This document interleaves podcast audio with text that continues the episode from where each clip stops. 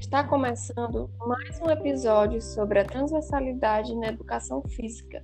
Me chamo Natália Coelho e convido agora para participar do tema de hoje Joyce Rodrigues. Olá, Natália. Hoje iremos falar sobre a pluralidade cultural, tema este que diz respeito ao conhecimento e à valorização das características étnicas e culturais dos diferentes grupos sociais que convivem no nosso território nacional.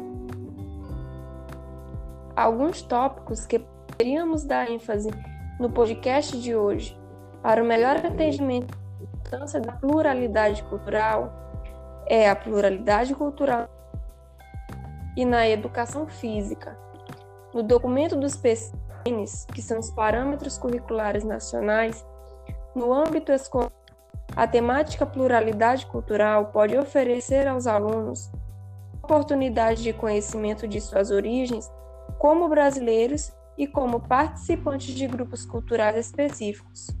Com a valorização dessas culturas presentes no Brasil, o aluno começa a compreender o seu próprio valor, promovendo como ser humano pleno de dignidade, contribuindo na formação de autodefesas expectativas indevidas que lhe poderiam ser prejudiciais. Sim, e é justamente por meio do convívio escolar que conhecimentos e vivências ali adquiridas cooperam para que aquele aluno apure sua percepção de injustiças e manifestações de discriminação que venha sofrer ou testemunhar, e assim desenvolve atitudes de repúdio a essas práticas. Exatamente, Joyce. Os PCNs também trazem como sugestões para o desenvolvimento do trabalho da pluralidade cultural nas escolas os fatos da comunidade ou da própria comunidade do entorno escolar, as questões típicas de adolescência e juventude, notícias de jornal, rádio e TV, os programas e os suplementos destinados a essa faixa específica, as festividades locais, o intercâmbio entre escolas de diferentes regiões do Brasil e de diferentes municípios de um mesmo estado, consulta a órgãos comunitários e de imprensa, inclusive na própria comunidade, considerando-as como instrumentos pedagógicos privilegiados para a formação de crianças e adolescentes. E trazendo essa temática para a educação física, Podemos citar o estudo de Selma Carneiro Felipe e Jorge Dorfman, chamado Jogo e Pluralidade Cultural, estudo exploratório com base nos parâmetros curriculares nacionais de arte e educação física, onde eles relacionam a prática do jogo com a aprendizagem da pluralidade de culturas que existem no país e fora dele. E um momento que chega a ser bem interessante e passível de reflexão é uma citação no texto do trabalho de Fishman em chamado Educação, Democracia e a Questão dos Valores Culturais, onde ele conta que as crianças do Sul e Sudeste acabam rebaixando a cultura nordestina, rotulando de forma pejorativa como folclórico ou exótico, o que é cotidiano para o nordestino.